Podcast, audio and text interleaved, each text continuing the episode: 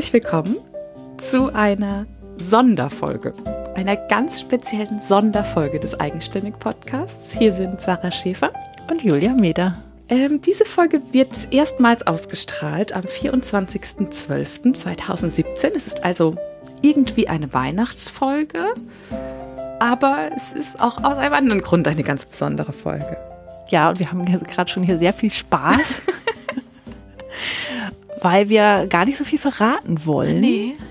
Und äh, uns einfach freuen, dass wir dir ähm, diese Folge heute hier präsentieren dürfen. Und die macht auch im Sommer Spaß, müssen wir sagen. Macht im Sommer Spaß und ja. wir haben uns nämlich überlegt, ähm, womit wir eigentlich noch überraschen können. und äh, wie das oft so ist, dann kommen einfach Menschen zu uns und wir suchen die uns manchmal ja gar nicht so. Und das ist in diesem Fall auch so gewesen. Und das wird hier das kürzeste Intro ever, oder? Ja. Wir können vielleicht noch verraten, wir sind über den Dächern Mannheims. Über den Dächern Mannheims? Ja.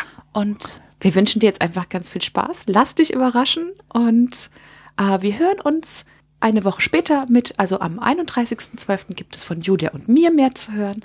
Da machen wir eine Jahresabschlussfolge für den Podcast. Genau, und weil wir ja am 1.1.2017 ähm, haben wir angefangen Genau. Und dann passt der 31.12.2017 als Folge dann nochmal ganz schön, um das rund zu machen.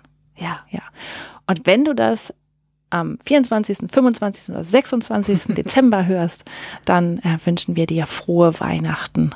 Ja, und ein frohes Fest für dich und deine Lieben. Und jetzt ganz viel Spaß äh, mit dieser super Sonderfolge.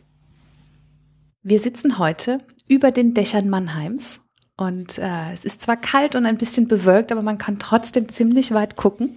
Und es ist wirklich ein schöner Ausblick und wir freuen uns sehr hier zu sein.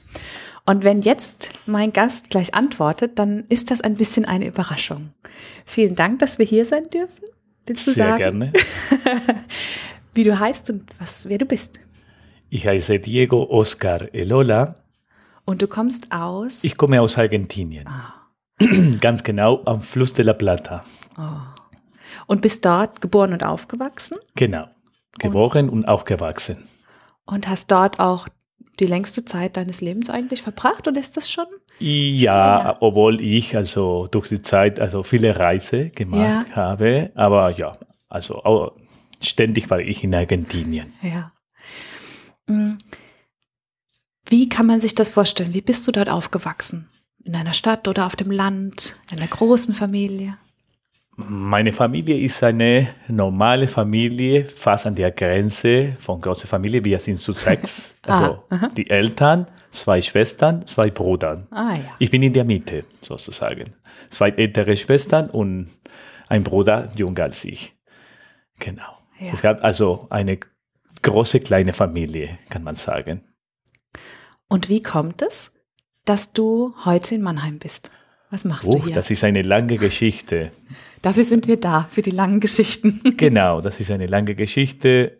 Ich habe Europa mit 19 Jahren kennengelernt. Also ich war in Irland, Frankreich, Österreich und Deutschland.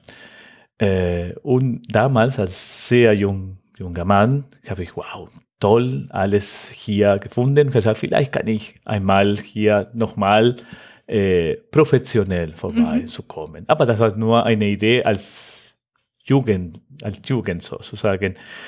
Dann habe ich meine Ausbildung angefangen und so weiter und so fort. Und viele Jahre später äh, hatte ich diese Gelegenheit und geklappt. Ich bin da und seit sieben Jahren schon. In Mannheim. In Mannheim. Und jetzt können wir mal verraten, was du hier in Mannheim machst. Okay, ich bin katholischer Pfarrer und natürlich äh, muss ich sofort sagen, ich, ich gehöre der junge Generation äh, von katholischen Pfarrer oder man nennt das äh, Generation Franziskus. Mhm. Und ja, also wir versuchen eine ganz aktuelle Kirche durchführen oder uns vorstellen. Und ich sage immer sofort, dass ich nicht nur in der Sakristei zu sein, no, ganz also traditionell, sondern wie Papst Franziskus gesagt hat, wir müssen unbedingt am Rande der Gesellschaft ah. gehen. Er hat gesagt, ganz genau, am Rande der Existenz, wo diese Menschen, die überhaupt nichts zu tun mit der Kirche haben, besuchen oder in Kontakt zu sein. Natürlich habe ich viele neue Sachen gefunden, also von der aktuellen Gesellschaft und ich nutze das ganz auswendig sozusagen. Genau. Das heißt, du bist gar nicht nur in der Kirche, sondern versuchst dich auch außerhalb ganz viel zu bewegen, neue Menschen kennenzulernen. Ich bin in jeder Ecke, also in jeder möglichen Ecke der Gesellschaft, mindestens hier in Mannheim und in der Region, wo ja etwas Neues man finden kann. Und natürlich als Geistlicher, manchmal, das ist überraschend für den anderen. Aber ich muss dir sagen, wir sind in Deutschland. Deutschland hat eine ganz spezielle Gesellschaft auch. Und ich meine das sehr positiv. Sehr positiv, weil was ich hier gefunden habe, ist eine, eine ganz offene Mentalität. Und zum Beispiel, ich habe meinen Channel in. Das ist ein YouTube-Channel, ne? Ja, und in Facebook auch. Ja. Und von, also von viele, viele Bewertungen, nur eine Bewertung ist negativ, eine Sterne, die anderen sind fünf, fünf, fünf.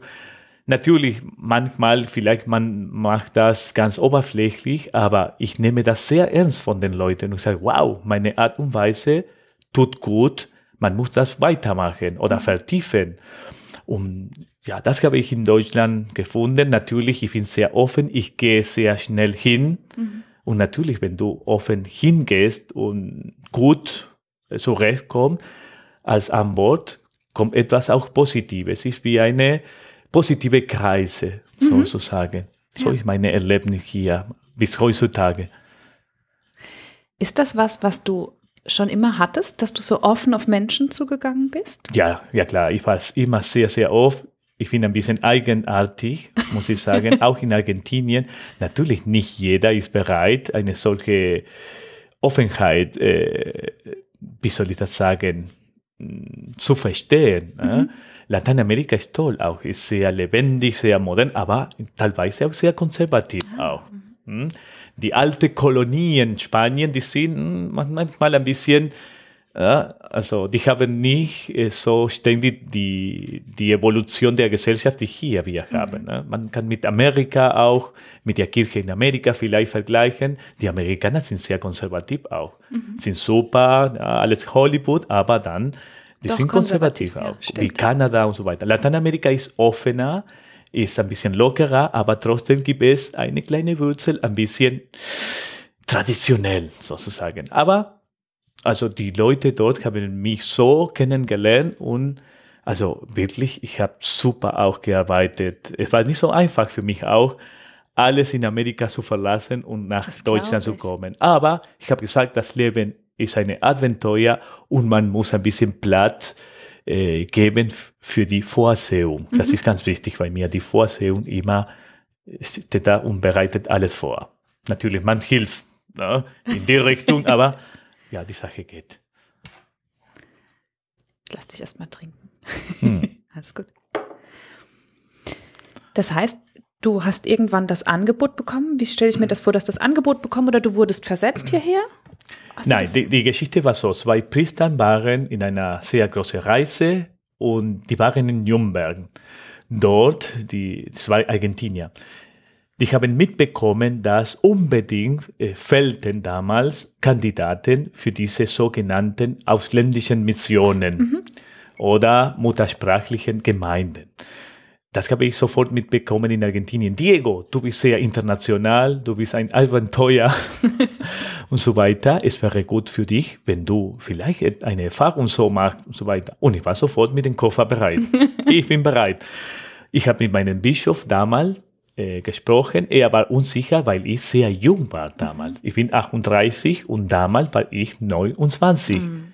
Und ich habe die Priesterweihe angefangen oder bekommen mit 27. Mhm. Das waren nur zwei Jahre. Ja wenn man sehr neu und frisch ist, die Bischöfe natürlich, äh, ein Priester kostet sehr viel Geld, äh, Ausbildung und so Klar. weiter. Und die wollen für sich selbst die jungen Menschen zu behalten. Du hast die bessere Kräfte mhm. am Anfang.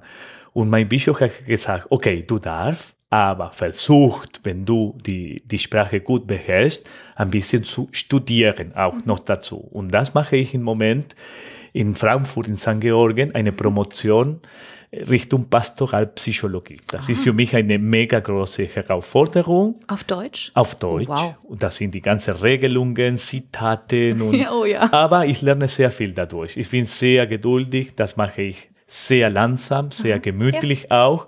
Und natürlich ist es sehr lustig, weil die deutsche Studenten, die haben eine ganz ganz besondere Art und Weise. Manchmal sage ich einfach so, die haben wie Angst mit dem Professor. und durchschnittlich im Moment bin ich ein bisschen älter, also oder sechs Jahre älter als die anderen und ich habe kein Problem zu sagen, Herr Professor, ich finde, was Sie sagen, nicht in Ordnung oder das ist eine Theorie und ich kann eine bessere Theorie mitbringen und dann kollabieren hier. Und so ist die Aufgabe der Universität. Wir lachen zusammen, aber es ist für mich äh, also wirklich eine große Herausforderung. Aber das ist nebendran bei meiner Arbeit, ist meine kleine Herausforderung in mhm. Deutschland, weil ich sage, wenn ich eine Promotion als kein Muttersprachler mhm. schaffe, ich bin nicht der Einzige, ne? aber das wäre die Spitze meiner Integration in mhm. Deutschland. Das genau. stimmt, das ist ein schöner Gedanke. Und du hast gerade gesagt, du vertraust auf die Vorsehung. Ja. Kannst du so genau sagen, was deine Vorsehung ist? Was glaubst du, was, was also manchmal tendenziell die Menschen, wir, wir wollen alles kontrollieren, die ganzen Faktoren. Aber ich habe durch die Zeit gelernt, man muss auch ein bisschen Gott Platz geben, um einfach ihm die Beeinflussung von ihm zu bekommen. Und das ist im Rahmen des Glaubens ganz wichtig auch. Natürlich, jemand hat mir gesagt, ein junger Fahrer, ein junger Fahrer, er ist in Spanien im Moment, er hat mir gesagt, Diego, man muss auf die Vollziehung sich verlassen, aber man muss selbst auf Vollziehung sein. Für sich mhm. selbst oder für die anderen. Und das mache ich. Also ich habe kein Problem, unter vier Augen jedes Thema zu besprechen oder zu klären und natürlich, wenn ich einen Fehler mache, mich zu entschuldigen. Das ist mir ganz, ganz wichtig. Ja, ein bisschen den Stolz wegzulassen und sagen, also sorry. Und das hilft alles, um eine gute Atmosphäre zu schaffen. Mhm. Genau. Und natürlich, es ist einfacher für Gott, mit solchen Situationen umzugehen. Hm? Wenn du selbst was tust. Ja klar, du hilfst ja. auch dabei. Ja. Wir sind also Instrumente oder mhm. Werkzeuge Gottes auch teilweise, wenn wir so das betrachten. Wann war für dich klar, dass du Pfarrer werden willst? Uff, das ist wie ein Prozess, ein Prozess. Ich war sehr jung, ich habe die Firmung gemacht mhm. und dann habe ich eine Pause, eine ja, drei Jahre Pause, obwohl mein, also in meiner Heimat, meine Familie wohnt oder damals hat gewohnt, nebendran an der Pfarrei und ich wollte nicht mehr wissen nach der Firmung. Ich hatte die Nase voll vom Wie Firmung. alt ist man bei der Firmung ungefähr? 14 ungefähr? Ja, 13. 13. Ich war 13 mhm. damals. Äh, zwei oder drei Jahre Pause und dann habe ich eine Einladung bekommen für die junge, also die junge Gruppe der Pfarrei. Mhm. Meine Antwort damals war, ah, das hat nichts zu tun mit der Pfarrei, das ist Sachen für den Priester nur. das war meine Antwort. Aber dann, langsam, langsam, hatte ich den Glück, dass ein junger Fahrer war, 30 Jahre alt, mhm. damals ein Kaplan, und der Fahrer war, also ich glaube 69, aber mhm. ein sehr erfahrener Mann, wie ein Opa für uns. Mhm. Und so habe ich ein, eine, eine ganz positive Eindruck des Priestertums mhm. bekommen durch solche Situationen. Sehr Geduld zu mir. Mhm. Ich bin auch nicht einfach. Ne? Und die waren sehr geduldig. Die haben mir sehr viel Zeit geschenkt. Dann Auflüge und so konnte ich erfahren, wie ein Priester sich bewegt. Aber natürlich, das war damals nicht die einzige Sache bei mir. Ich war Klar. mega engagiert in meinem Gymnasium. Mein Gymnasium war spezialisiert Richtung elektronisch, ganz speziell in Argentinien. Ich bin Techniker auch, mhm. äh, elektronisch und Techniker. Und ich hatte meine ganze Gedanken, ich hatte meine Freundin damals auch mhm. Und ich, ich sollte am Ende meine Freundin verlassen. Das war ganz mhm, heftig klar. auch. Ja, das Eine ich. sehr hübsche rothaarige oh. Frau. Oh Gott. Und äh, ja, ich hatte zwei Wege, um zu entscheiden. Entweder Jura zu mhm. studieren mhm. Genau, Jura oder Richtung Priesterseminar. Damals hatte ich, also ich konnte beiden Sachen probieren, aber sehr wichtig war die Meinung meiner Familie. Mhm. Obwohl ich sehr frei war, ich habe mit meiner Mutter damals gesprochen, Mutti, ich möchte diese Richtung probieren. Was meint ihr? Und meine Mutter hat gesagt, Diego, also wenn du das willst, Richtung Priester, meine ich, wir sind voll dabei bei dir. Wenn die Geschichte nicht geht, also du kannst immer wechseln und anders probieren. Und ich bin so beigetreten im Priesterseminar und einfach probiert. Und dann alles war also gut gelaufen, muss ich sagen. Es waren sehr lange sieben Jahre. Mhm. Acht und neun sind Fächer, also Prüfungen und Liturgie, Geschichte, Psychologie, äh, Altgriechisch, Latein. Also unglaublich. Wahnsinn. Also wenn ich das so denke, ich dachte, mein lieber Gott, ich, ich weiß ja nicht, ob ich das nochmal machen könnte. Ne? Aber also wenn man diese Ausbildung gut ausnutzt, also du bist bereit, auch in Europarat stellen, ganz frei zu reden. Mhm. Ja, genau. das glaube ich. Da lernt man viel. Und schwierig war das bestimmt, die Freundin zu verlassen. Mm. Und gab es sonst noch manchmal so Momente, wo du dachtest, oh, das ist schwer? Also, man muss das Thema Priestertum immer im Rahmen des Glaubens zu besprechen. Das bedeutet, dass der Glaube eine, eine Haupt, Hauptrolle hier spielt. Und das bedeutet, wenn Gott mich als Pfarrer wollte oder auserwählt, das mhm. bedeutet, dass er dazu mir in der katholischen Kirche mindestens was mir schenkt, das Zölibat. Mhm. Ein, ein ganz heftiges Thema im Moment. Ja, klar. Natürlich, ich bin ein normaler Mensch. Manchmal, also man hat dieses Gefühl, ah, es wäre gut, eine Begleitung zu haben, aber man denkt, hallo, ich habe sieben Jahre mich vorbereitet. Natürlich die Entscheidung mit 19 Jahren ist nicht die Entscheidung mit 18 Jahren, aber ist ganz genau wie bei, äh, beim Paaren. Mhm. Ist fast eine tägliche oder wöchentliche oder monatliche oder jährliche Entscheidung. Ja. Man entscheidet sich immer wieder, weil ja das Leben ist nicht so äh, linear, mhm. sondern gibt es, äh, wie soll ich das sagen? Äh, Aufs und Abs. Ja, genau. Und also was war die Frage eigentlich? über über ob die Freundin. Ja, ja, und ob es da Schwierigkeiten gab für dich. Ja, damals, ich war sehr jung. Klar. Also ich habe mit ihr gesprochen. Sie war eine sehr hübsche Rothaarige, muss ich sagen. Und wir, also wir waren sehr gut vernunft sozusagen. Aber ich war sehr jung auch. Es war für mich nicht so katastrophal die Entscheidung, weil meine Idee war ausprobieren. Mhm. Genau. Und sie haben das voll verstanden. Ne? Und ja, das einfach so. Wir haben, wir hatten eine, ein sehr schönes Gespräch. Und sie war sehr gläubig auch. Aha. Ich habe gesagt, ach, das kann ich voll verstehen, aber sehr schade. Meine, ja, lass mich einfach probieren und es geht, vielleicht sehen wir uns wieder. Also du musst dich nicht zu mir total äh, verbunden äh, fühlen. Es war eine ganz leichte Geschichte auch. Aber trotzdem Schön. waren wir sehr romantisch unterwegs auf dem Boot, im, oh. auf dem. See und weiß was ich. Ja, ich bin sehr romantisch auch, muss ich sagen. Sehr ja. schön. Und du hast ja ganz verschiedene Aufgaben in deinem Alltag? Ne? Also von Gottesdienst halten. Kürzlich habe ich ein Video von dir gesehen, da warst du auf der Tattoo-Messe in Mannheim und hast Interviews geführt. Ja. Also so, das ist ja ein Riesenunterschied von einem zum anderen. Ja, so ist das, das ist so, seit ich Bart trage, ah. sozusagen. Also ich war in einer großen Gruppe äh, Club der Bartmänner und ich bin einfach beigetreten, weil ich sehr, unter, sehr viel unter, unterwegs bin. Und ich habe diese Gruppe gefunden, beigetreten und zufällig habe ich ein Selfie gemacht in der Kirche mit einem Mitglied meiner Gemeinde, mit Wart auch. Ich mit dem Messgewänder und er. Und ich habe gesagt, liebe Grüße aus der Pfarrei. Und das war eine Explosion von Leid, das ich nie erwartet habe. Ich glaube, Nur wegen des Bartes. Wart und Kirche und alles zusammen als Wartmänner, weil Wart ist ein Kult im Moment. Und ich, ich habe sofort in einer Stunde mehr als 300 Likes bekommen. Das ist heftig in, in Facebook.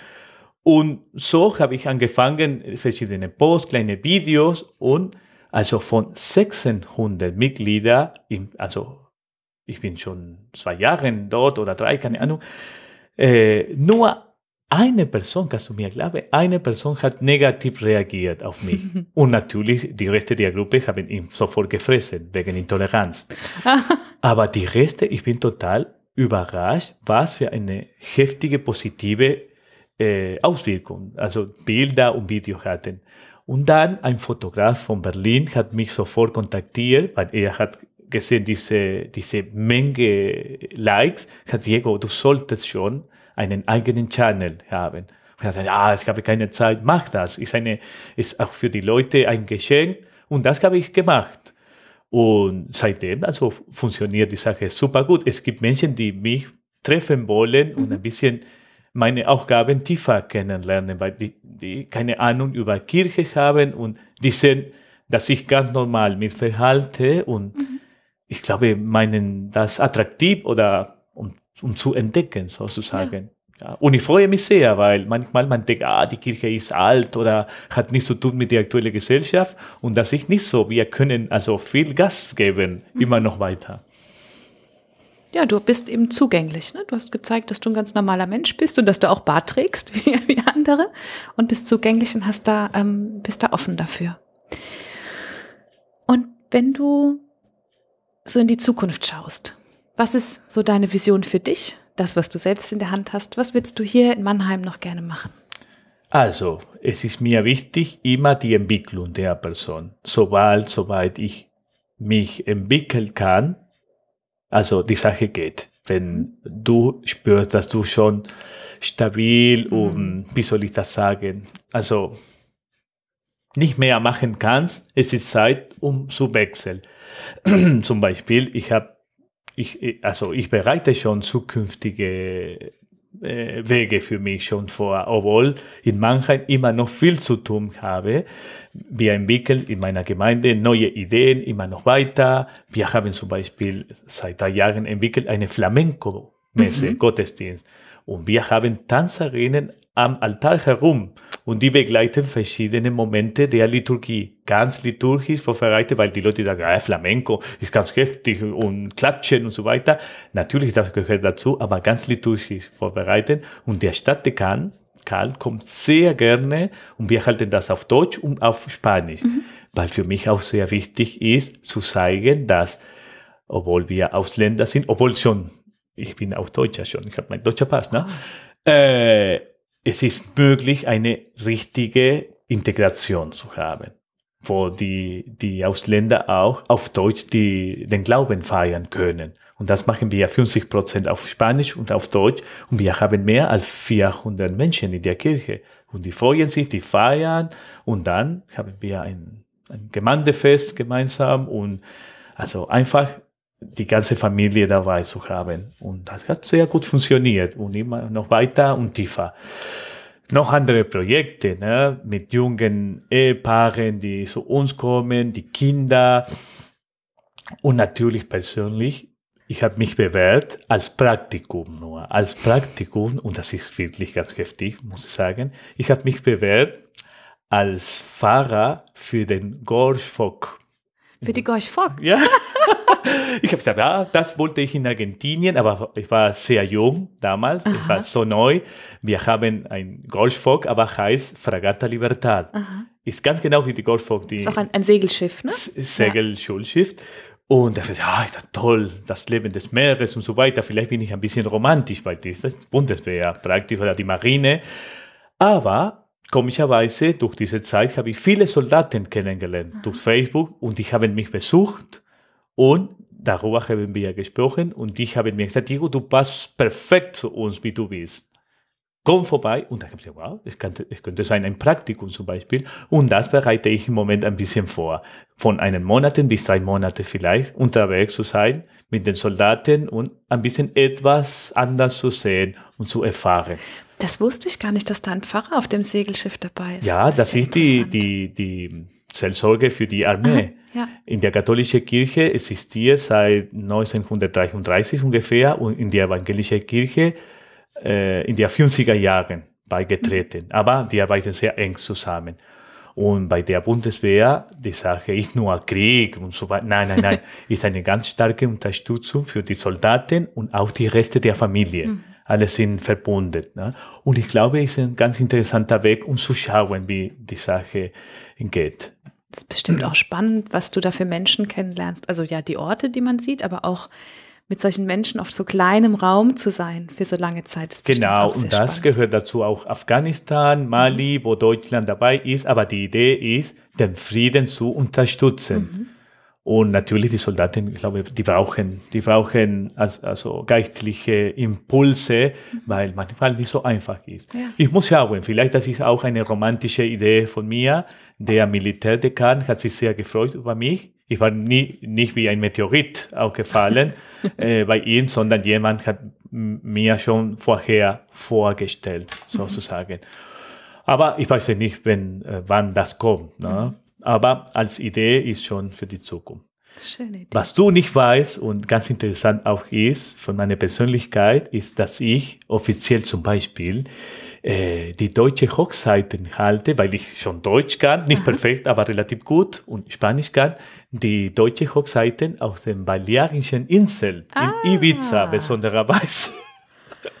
Ibiza, diese Partyinsel, der, ja, das Ordinariat hat mich kennengelernt. Ein Argentinier ist Kanzler dort, Kanzler des, mhm. äh, des Ordinariats. Ich habe gesagt, Diego, du kannst Deutsch, wir haben keinen Priester, der Deutsch kann. Wir haben viele Deutschen auf der Insel, wie in Mallorca. Wir brauchen dich unbedingt. Und ich habe gesagt, okay, kein Problem, wenn vorher ich das weiß, sehr gerne. Und dann fliegst Flugzeug, du dorthin? Genau, Hochzeiten und so weiter und dann zurück. Und ich, ich, finde das sehr kreativ für mein Bistlertum auch. Ja, das ist was anderes mal, ne? Ja, klar. Das und man kennt so viele neue Menschen und mit einer offenen Art und Weise. Also es ist unglaublich die Reaktion der Leute. Ich gebe Freude und ich bekomme auch Freude. Ja. Ja. Du hast nämlich auch gerade das Thema Seelsorge angesprochen. Das ist ja für, ähm, für Pfarrer auch ein, ein zentraler Bestandteil des Berufs.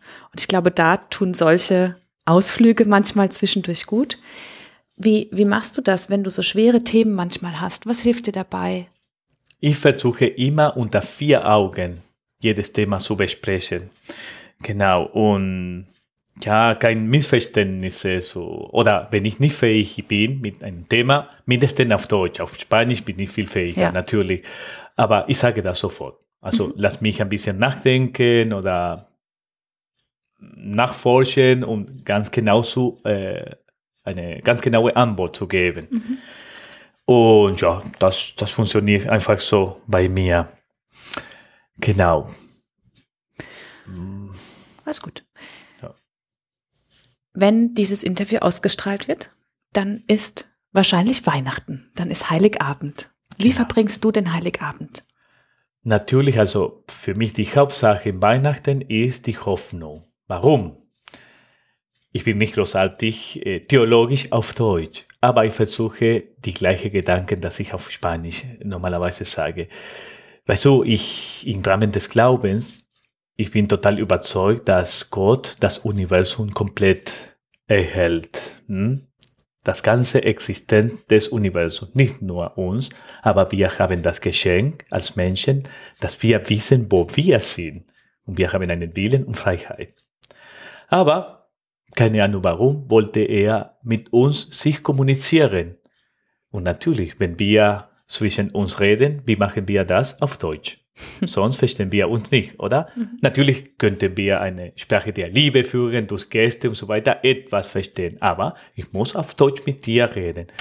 Und wie hat dieser Mega-Existent, die wir Gott nennen, einen Weg gefunden? Durch die Inkarnation.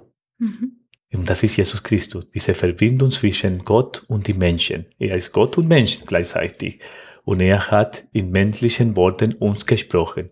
Über Liebe, über Hoffnung, über, über nächste Liebe. Und das ist die Hauptsache.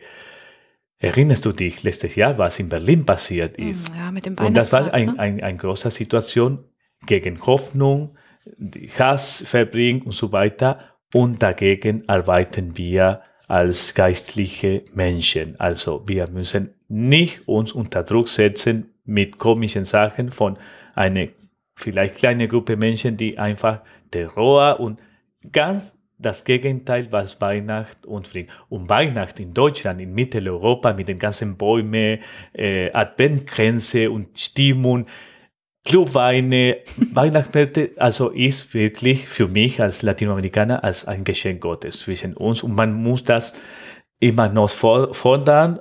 Und natürlich, also du solltest sehen, die Jesuitenkirche in Mannheim, 2500 Menschen in der Kirche, die ganzen Emporen oben, ist die Jesuitenkirche in Mannheim ist praktisch wie die Liebfrauenkirche in Dresden. Also, also ist voll von oben, unten auf dem Boden und das ist eine riesige Feste Gottes in der aktuellen Gesellschaft, weil wir auch versuchen, ganz locker alles zu halten, obwohl die Jesuitenkirche die Kirche der Kurzfristes ja. ist, aber wir sind ganz locker dort. Und die Leute spüren das und das ist praktisch der Botschaft Gottes zwischen uns im Weihnachten. Gott ist zwischen uns und wie in der Bibel steht, keine Angst mehr. Wir haben eine Hoffnung. Sonst unsere Existenz wäre verrückt, ja. wenn wir dies, nicht dieses Paradies hätten. Ne? Mhm. Und das, das ist für mich ganz, ganz wichtig. Das sind sehr schöne Worte und ich wünsche dir eine schöne Weihnachtszeit. Und wenn du möchtest, vielleicht haben wir ja ein paar spanische Hörerinnen und Hörer, darfst du jetzt noch einen Weihnachtsgruß auf Spanisch uns da lassen. Okay, also weißt du, wenn ich auf Deutsch rede, mit, mit Deutschen, es ist mir sehr schwer auf Spanisch, weil. Dreh ich mich weg. es ist mir sehr wichtig, dass die anderen verstehen, was ich sage. Ah, okay. Digo eh, de todo corazón una muy buena Navidad en paz, en amor con nuestros seres queridos y bueno, que Dios nos regale a todos el don de la paz que tanto necesita el mundo. Jetzt sage ich das gleichzeitig auf Deutsch. Gerne. Also ich wünsche alle also eine gute Weihnachten und meine Hauptsache wäre Frieden für alles. Die Welt ist durch dich nach Frieden.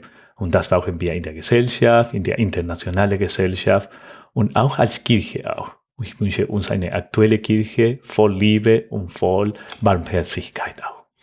Dankeschön. Bitteschön. Das war der Eigenstimmig-Podcast von Sarah Schäfer und Julia Meder. Nach jeder Staffel machen wir eine Folge, in der wir all deine Fragen beantworten. Also schreib uns einfach an hallo@eigenstimmig.de. Wir freuen uns nämlich echt über jede Nachricht. Und wenn es dir gefallen hat, dann wäre es großartig, wenn du uns bei iTunes bewertest. Denn je besser unsere Bewertung dort ist, desto mehr Menschen hören die Geschichten unserer großartigen Interviewpartnerin. Mehr Infos und einen Blick hinter die Kulissen gibt's bei eigenstimmig.de, bei Instagram und bei Facebook. Ich danke dir ganz herzlich fürs Zuhören und bis zum nächsten Mal.